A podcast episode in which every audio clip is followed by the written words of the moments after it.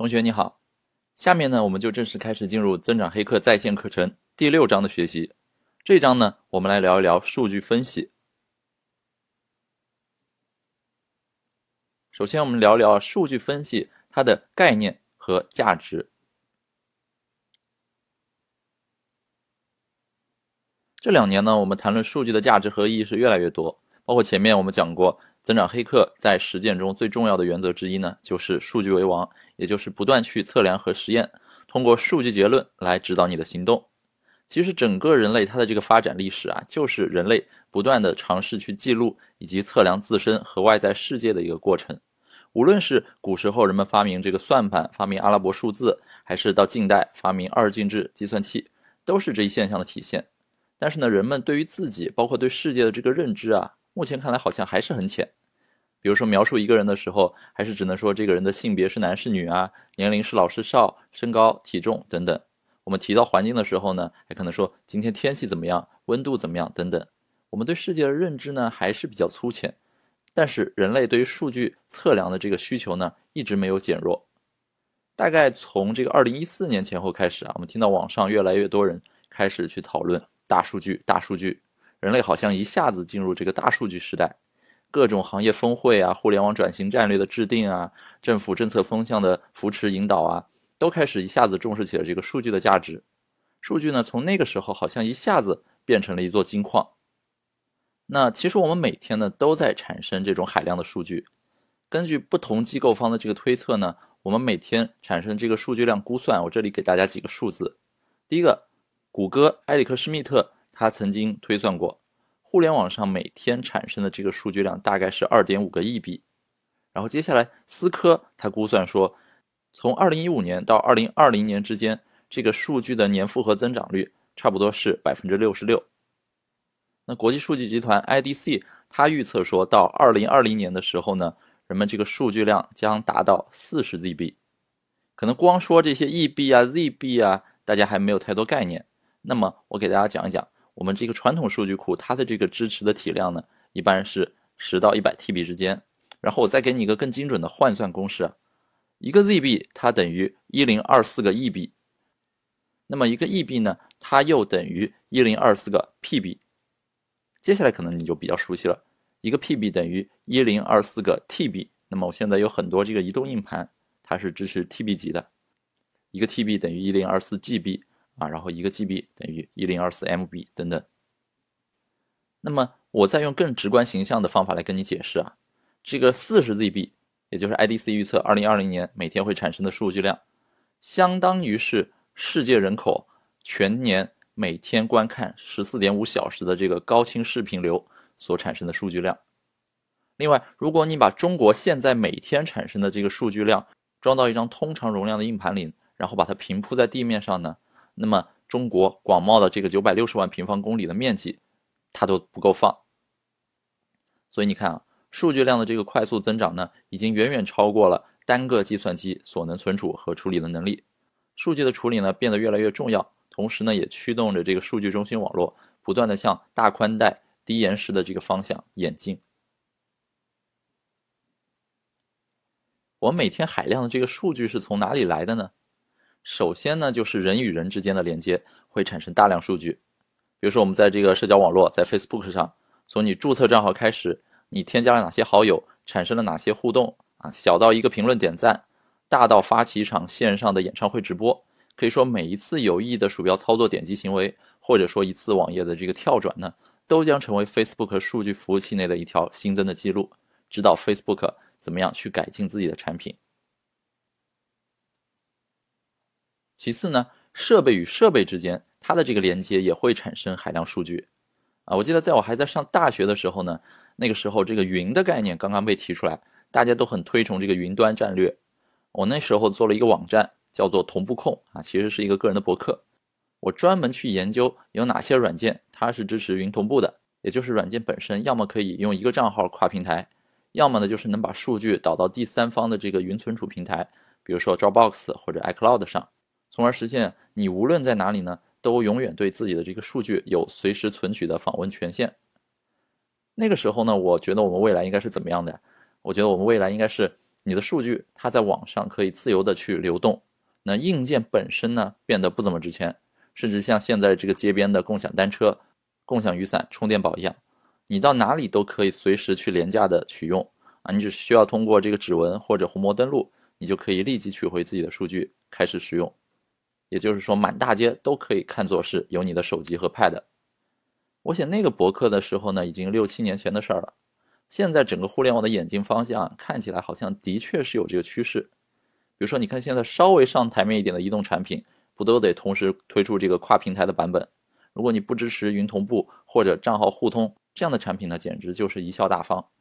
再比如说这个区块链啊，很火的一个概念，其实它也在解决的就是同一份数据如何在网络上同时分发给多个节点、多个设备。同时呢，保持它们的一致性，其实本质上也就是设备之间怎么样去产生这个数据连接。当然，还有工具服务之间的连接呢，也能产生大量数据。我们在前面章节讲这个营销自动化的时候呢，就给大家介绍了一连串工具之间怎么去互导互通的一个自动化流程。而作为血液一般在服务管道之间流通的呢，就是各种各样的用户信息和行为数据。他们通过不同的工具服务进行重新的这个打散。整理、整合、加工，最后呢，产生了新的商业价值。这两年呢，不仅大数据企业增多，围绕大数据的这个培训啊、数据交易啊、数据竞赛相关媒体，在这两年大量的涌现。不少学校在这两年呢，开设了大数据专业，专门培养相关的人才。我们的相关立法呢，也逐渐完善，政府呢，也开始重视数据建设。但是讲到这里呢，我必须提醒大家，不要张口闭口。对着一行这个 Excel 的统计报表就说：“哎，张总，这是我们上个礼拜我们产品用户行为的一个大数据啊，这很傻的。”我可以告诉大家，日常生活中大部分张口闭口谈论这个大数据的人呢，其实根本没搞清楚什么是大数据。大数据呢被完全过度神化了。那么杜克大学的有个教授叫做 Dan Ariely 呢，他说过一个很有意思的比方，那翻译过来意思就是说，大数据就像这个青少年的性。每个人都在谈论它，但是呢，没有人真正知道怎么去做。每个人都觉得别人都在做，所以呢，他们也声称自己在做。啊，这样一个说法呢，就很符合这个美国的一个情况，就是美国年轻人相对比较开放，然后美国人对这个性的观念呢，就是说从年少的时候就不会闭口不谈，而是血气方刚的年轻人呢，以这个自己做过这件事儿为傲。那么他这个讽刺呢，在这边我觉得就是很真切啊，很到位的一个讽刺。那么，到底多大的数据量才能够谈大数据呢？这个是一个经常被问到的问题。提到大数据呢，就得说这个数据的信息量。百度百科对大数据的定义是这样的：大数据或称叫做巨量资料呢，指的是所涉及的资料规模巨大到无法透过目前主流的软件工具，在一个合理的时间内来获取、管理、处理，并整理成为帮助企业经营决策更积极目的的一个资讯。而国际上一个很有名的统计机构叫做 Gartner，给出了这样一个定义：大数据是需要新处理模式才能够具有更强的决策力、洞察发现力和流程优化能力的海量、高增长率和多样化的信息资产。从应用的角度来看呢，当数据量大到传统技术难以处理的时候，就可以称作大数据了。比如说，传统的这个系统数据库啊，它已经不能高效的处理一 PB 的数据了。因为仅仅像这个磁盘写入一 PB 的数据呢，就要耗费两百多天。那数据能否成为大数据呢？还要看数据的复杂性以及产生数据的速度等等。当然也有说法，所谓的大数据呢，并不是在于它的数据量有多大，而是通过对于相对全量的繁杂的数据进行分析，找出相关的规律，从而实现对未来的预测，或者用来改善原先的方案。你看，对于什么是大数据呢？说法本来就众说纷纭。没有谁或者哪家机构给出了一个很明确的界定，很多人都是在人云亦云。那么我个人比较接受的一种大数据的界定方式呢，是屏幕上的这个，也就是它应该具备所谓的五 V 的特征。这五 V 是哪五 V 呢？第一个 V 叫做 Volume，就是数据量啊，也就是要有大量的。那怎么样算大量呢？正常的计算机处理四 G 的数据需要四分钟的时间，处理一 TB 的数据呢，需要三个小时的时间。而达到一个 PB 呢，时间就更长，可能是一百天。那么说，只有达到 PB 以上的数据，才可能被称之为大数据。第二个 V，velocity，高速，什么称之为高速呢？就上面的例子而言，就是处理一 PB 的数据，如果说不到一秒钟就可以实现，这就是高速。为什么要高速呢？是因为数据它是有一个时效性的，如果你超过了这个时间的话呢，数据它就没有原来的价值了。第三个叫做 variety，就是这个广度。如果一定要把数据分类呢，最简单的方法就是结构化和非结构化。后来随着互联网和物联网的发展呢，逐渐又扩展到了网页、社交媒体、感知数据，涵盖这个音频、图片、视频、模拟信号等等等等。那么这些呢，真正诠释了数据它的一个广度、一个多样性。第四个 V 呢，value 就是获取有价值的数据。以股市为例啊，真正有价值的数据呢，都只会在很小的范围内传播。极少可能会流落到整个互联网上，所以如果你要以这个股民的评论单看这个来预测股市的话呢，你就得很小心。因此，你要设法从各种维度设法挖掘那些真实的、有价值的信息。最后呢，叫做 veracity，就是这个真实性。因为大数据中很多内容是与真实世界发生这种关联的。研究大数据呢，就是从庞大的这个网络数据当中提取出能够解释和预测现实世界的这样一个过程。这就是大数据当中的五 V，当然这五 V 呢，在网上它的版本也很多啊，有不同版本的五 V。比如说右边图这个版本呢，它还提到 virality 啊，viscosity 啊，包括网上我还看到这个六 V、七 V 等等不同的版本。那么这个呢，没有一个明确的界定，但是呢，就是说通过这些特征呢，你可以大概的有一个感觉，什么样才算是大数据？不是说任何数据，不是说任何数字报表，它都能够称为大数据。所以以后大家再看到有人动不动啊就拿这个大数据、大数据的来忽悠你，你就要反应一下了。比如说你的同事邮件里给你发了一组数据，哈，那不叫大数据，那个呢不过就是一个统计数字罢了。好，我们在怒怼了一下当今所谓的这个伪大数据概念之后呢，还是回到数据本身啊。毕竟数据在当今是越来越有价值的，这个呢是一个真命题。那究竟什么是数据呢？哎，如果我问你一百，你觉得是不是数据？哎，你想想，给你两秒钟时间。接下来，一百个算不算数据呢？那么再来，今天新增的用户是一百个，这是不是一个数据呢？OK，聪明的你通过我这样简单的提问，我相信你大概 get 到我想表达什么了。没错，我们需要去区分这个数、数量和数据的概念。数呢，它就是一个单纯的阿拉伯数字，脱离了具体语境，是一个很抽象的概念。你不知道它具体有怎样的这个现实的表达和应用。一百个在数词一百后面加上了量词个，它变成了数量，那表达的含义呢就更进一步了。但是仍然缺乏一个上下文的语境。而今天新增用户是一百个，这就非常具体了。它反映出了对某件事的状态的一个量化、一种评估，它可以被衡量、被比较。那么这就是数据。所以简单来说呢，数据是一种量化事物的手段。它就像你的这个身高、体重三围一样，它们都是一个数字指标，代表了事物现实存在的一种客观的情况。数据它最大的特征就是客观性啊，无论我们是否碰触它，它就在那里。你可以衡量，也可以通过这些外在的努力啊去改进优化数据，但是呢，你不能直接凭意念、意识来肆意的改变一个客观存在的数据。未来这个数据量增多呢？数据分析它将成为一种常态。数据它既是一种科学，与商业智能、数据挖掘、联机分析处理，甚至未来这个机器学习等等行业概念都密不可分。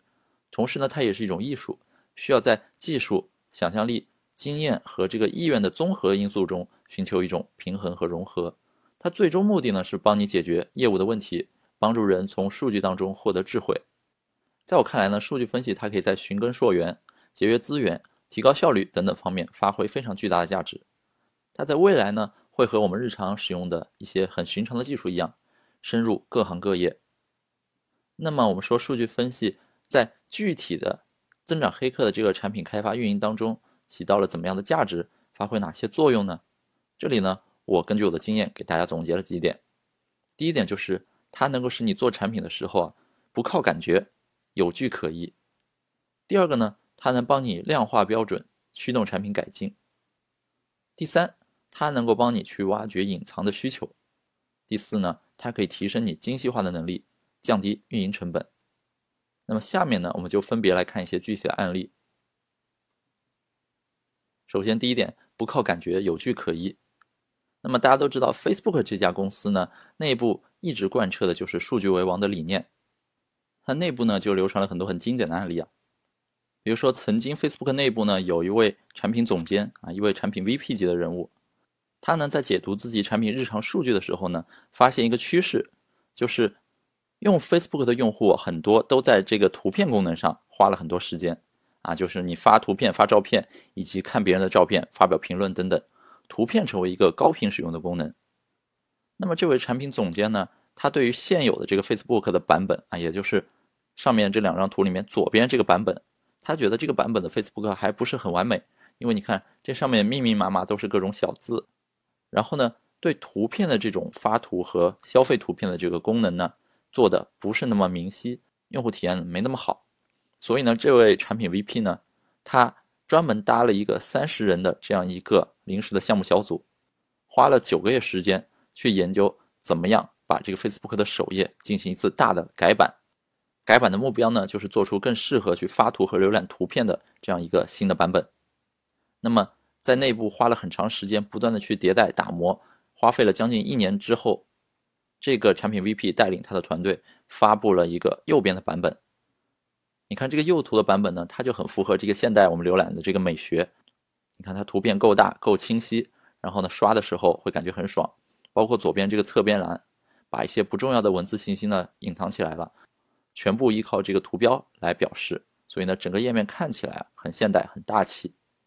那对于这样一个全新的尝试上线的一个版本呢，Facebook 内部一开始他们是很支持的啊，很多员工表示很喜欢这样的版本，包括扎克伯格也非常的赞同这样一个版本。但是呢，为了走这个正常的发布流程嘛，Facebook 内部还是要遵循一个灰度发布啊这样一套规则，于是呢。这个版本首先对于全网百分之零点五的用户进行一个开放，等到这个灰度测试开始上线之后呢，这个产品 VP 啊，他惊讶的发现，好像整体的这个上线之后的数据啊，没有变得更好看，相反还产生了一些这个数据的异常的抖动。那么他们认为这可能只是一个正常版本，用户还不太熟悉，所以呢继续发布，发布到了百分之一的用户，百分之二的用户，但是呢。这个用户在线时长好像产生了一点点下降。那这个产品 VP 呢，他不信邪，继续发布，哎，发到百分之三、百分之五、百分之七的时候呢，这个版本对于这个用户在线时长的下降产生了一个比较显著的影响。那么你要知道，在 Facebook 内部啊，这个用户使用时长呢是一个非常重要的指标，因为用户使用时长跟这个广告的曝光时长是直接挂钩的。用户使用时间越短呢，Facebook 它的这个广告营收就越少。这个是无法被容忍的。这个时候呢，扎克伯格也有点坐不住了，但是还是纵容他们，还是允许他们继续发布。等到这个版本发布到百分之十、百分之十二的时候呢，没办法，这个数据彻底的产生了一个断崖式的下跌，在线时长呢减少了三分之一。最后，扎克伯格终于坐不住了，勒令他们把这个版本给退回原来的版本，也就是左图的版本。所以呢，Facebook 到今天为止。还是沿袭着比较像左图的这个版本，只是右图这个改进迭代版本中呢，有一些闪光点被沿用到了新版本，而整个大版本的这个改版计划呢，被彻底的废弃了。那么这个就是 Facebook 内部它怎么样通过这个数据，而不是靠感觉来决定产品是否最终上线的这样一个决策的流程。那么 Facebook 它是靠数据驱动的，国内呢，当时有一家没有灵魂的公司。叫做人人网，那他们呢很会东施效颦，在 Facebook 还在做这个灰度发布的时候呢，人人网它别的不行，它这个执行力啊，它这个山寨速度还是很快的，它很快抄了一版，也就是右图的这个版本。你看右图这个人人网跟左图是不是很像啊？图片都很大，然后呢左边一排菜单呢都缩到最左边了，文字呢都给隐藏起来，都只用图标来表示等等。那么 Facebook 它发现自己这个版本数据不好看。很快回滚了到原来的版本了，但是人人网呢就最终停留在了这个版本啊，数据不断的下滑，然后呢人人网不断的各种作死，才导致了今天人人网这个局面。所以你看，这个就是数据驱动和这个不靠数据，光东施效颦，光靠感觉跟在别人后面亦步亦趋，这个抄袭效仿最终导致了两种不同的结果。数据分析它可以给产品带来的第二个好处呢，叫做量化标准，驱动产品持续改进。这里呢，我讲一个以前我们做产品的案例啊，大概在二零一一年、一二年前后吧。那个时候呢，我在上海跟别人一起创业，那段时间呢，我们做了很多产品，其中有这样一款社交类产品啊。那个时候我们模仿美国一个产品叫 Tinder，那么在今天呢，有一款跟它很像的应用叫做探探。基本玩法是什么呢？很简单，就是屏幕上会出现一个附近的异性头像，那屏幕上有两个按钮，右边代表喜欢，左边的按钮代表不喜欢。那么你通过光看脸，判断你是不是跟这个人看对眼，第一印象怎么样，然后呢就通过喜欢不喜欢来做决定，而对方也会看到你，如果你跟他互相点击了喜欢，那么就相当于你们配对成功，啊，我们当时就做了这样一款应用。那么这样一款社交应用呢，你可以想见，在这个平台上，女性用户是很重要的，我们非常注重女性用户的这个用户体验。所以有段时间，我们在增加了一个私信功能之后呢，我们发现女性用户她的这个使用度、活跃度开始有些下降，特别是一些平台上质量比较好的这种啊人气比较高的女性，好像慢慢慢慢开始渐行渐远了。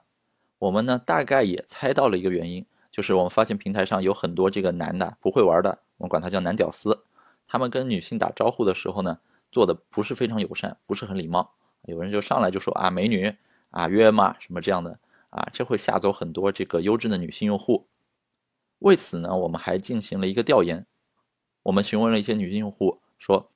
我们像这个大部分邮箱系统一样，做一个一键标为已读，你点一下之后，所有未读的这个给你发的私信，那个红的气泡都能去掉，都会标成已读。你觉得这样好不好呢？哎，这些女生说好好好，那你做吧。于是呢，我们在接到这样一个正面的反馈之后，就开始哼哧哼哧的做起来了。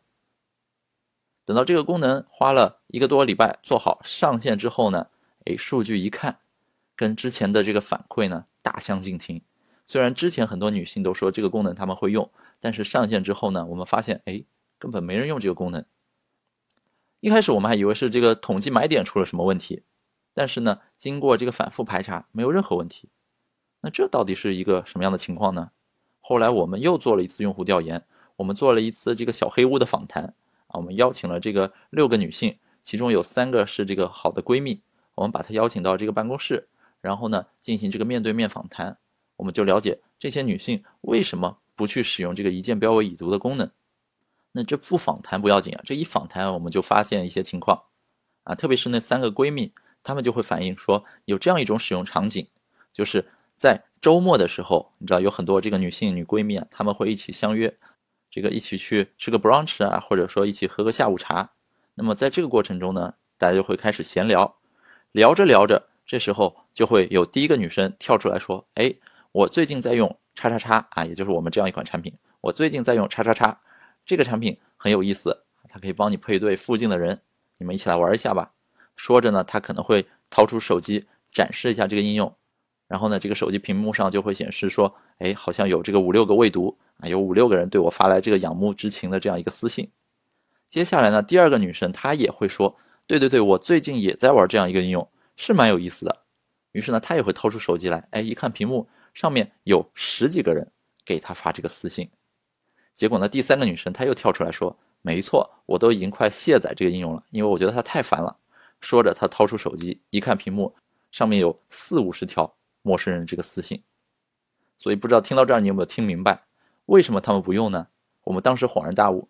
原来比起减少骚扰这个需求，通过这个未读数字气泡来展示自己有多高人气的这个需求啊，更加强烈。于是呢，他们宁可留着这个未读数字的气泡啊，他不去点击它，不去消掉它，也要随时不经意的进行各种场合的展示，来体现自己在这个社交平台上他的人气有多高。所以，如果我们不去进行一次这样反复的追踪，不去量化这个产品使用效果，那么作为一群直男呢，我们是永远无法知道还有这样一个很实际的使用场景的。所以呢，它也驱使我们不断去改进产品，持续迭代，把这个功能呢藏得深了一点。我们后续就做了一些别的功能，来减少这些女性被骚扰的可能性。好，第三个呢，叫做挖掘隐藏需求。这里呢讲一个春秋航空的案例。春秋航空它是国内最大也是最早的一家低成本航空公司。相比于其他的航空公司呢，春秋航空在这个收入利润这一块做的是比较好的。我认为主要是因为他们抓住了两波红利，一个就是移动互联网的人口流量红利，还有一个就是粉丝经济的红利。那么截止我在做这门课程的时候，春秋航空它的这个微信服务号粉丝已经突破了八百九十万，App 的下载量呢四千八百万，注册会员达到了两千八百万。线上产生这个收入利润呢，在国内可以排得上第一。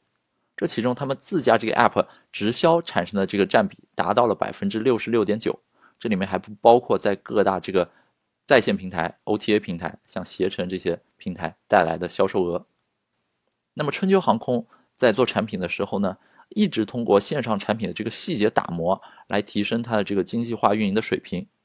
比如说，大家看这上面的这个图啊。春秋航空 App 上订票的时候呢，它会让用户去选择出发城市和到达城市。那么原本只有在选择出发城市的时候有当前的位置啊、历史记录、热门城市，那在选到达城市的时候呢是压根儿没有的。但是这个负责人在参考了热力图和用户反馈之后呢，发现用户在选择到达城市的时候选择起来很费时费力，这个转化率呢比较低。于是这个增长负责人就在到达城市。也把当前位置、历史记录、热门城市给增加了上去。那么最后结果呢？是从选择城市一直到机票搜索页，整体提升了百分之十四点四的这个转化率。而订票整体的转化比呢，也比前一个版本提升了百分之二点六八。那么他们后续还做了其他很多优化，比如说在一些国际城市展示机场代码啊，规范这个控件、导航目录，针对一些游客呢，增加城市推荐以及理由。包括搜索展示全部城市啊，或者把这个空铁、空巴用标签分类等等，那么这些呢，都极大提升了产品每个环节它的一个转化效果。可以说，这些就是对用户需求的一个深层次的挖掘，一个更好的理解。第四个呢，就是提升精细化能力，降低运营成本。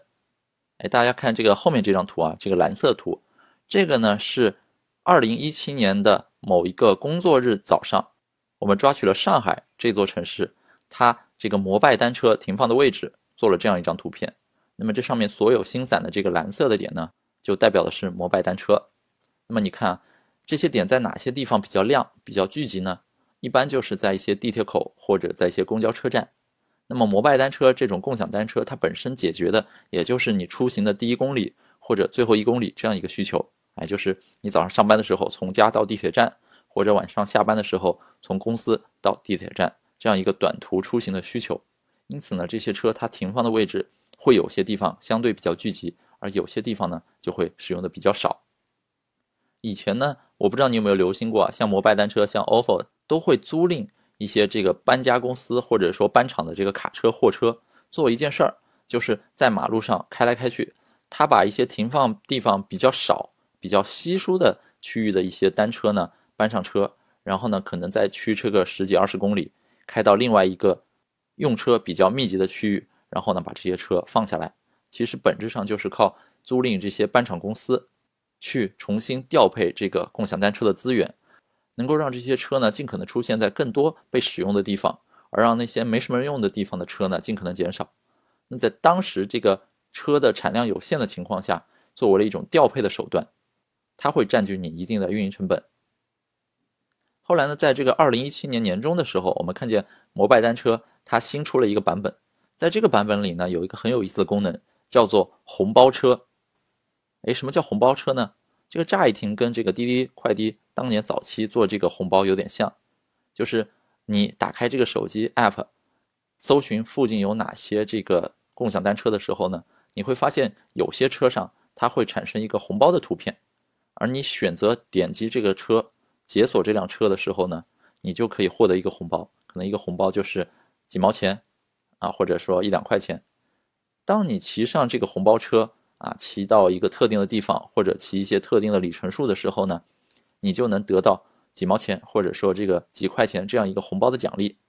那么这个跟滴滴快滴比，看起来它好像也是在提升这个获客的能力，也是在拉动你不断使用，从而提升它的活跃度、留存度。但是你仔细想啊，这个红包车它的这个设计呢，更加精妙的地方就在于它提升了这个共享单车厂商的精细化能力，能够帮助它降低运营成本。怎么说呢？因为在那之前呢，你每天在很多城市雇佣这个搬场公司或者物流公司，帮你在各个地方靠卡车去搬运这些单车的时候呢，它的成本比较高。而用了这个新的红包车之后呢，你会发现用户他会为了这个几毛几分钱的蝇头小利呢，就主动的去把一辆车从 A 地骑到了 B 地。而最巧妙的是，这个红包车它的设计呢，一定不是在一些热门商圈会产生红包车，而是在一些比较偏僻、比较冷门的地方，偶尔停着一两辆车，那么这些车很容易刷出这个红包车来。于是，其实官方它的意图很明显，它其实就是把班车。这件事儿呢，给众包掉了。他不需要每天再花这个几百万、上千万的这样一个预算雇人来搬车，他只要靠这些几毛钱、几块钱的这个小恩小惠呢，自然就有用户愿意把一些车从冷门的地方骑到热门的地方。于是呢，这样一个一举多得的设计，成为了摩拜二零一七年做过很成功的这个增长黑客的策略之一。那么以上这些案例呢，就能很好的体现数据价值。在一款产品它的这个设计、运营和增长过程中起到的一个重要性。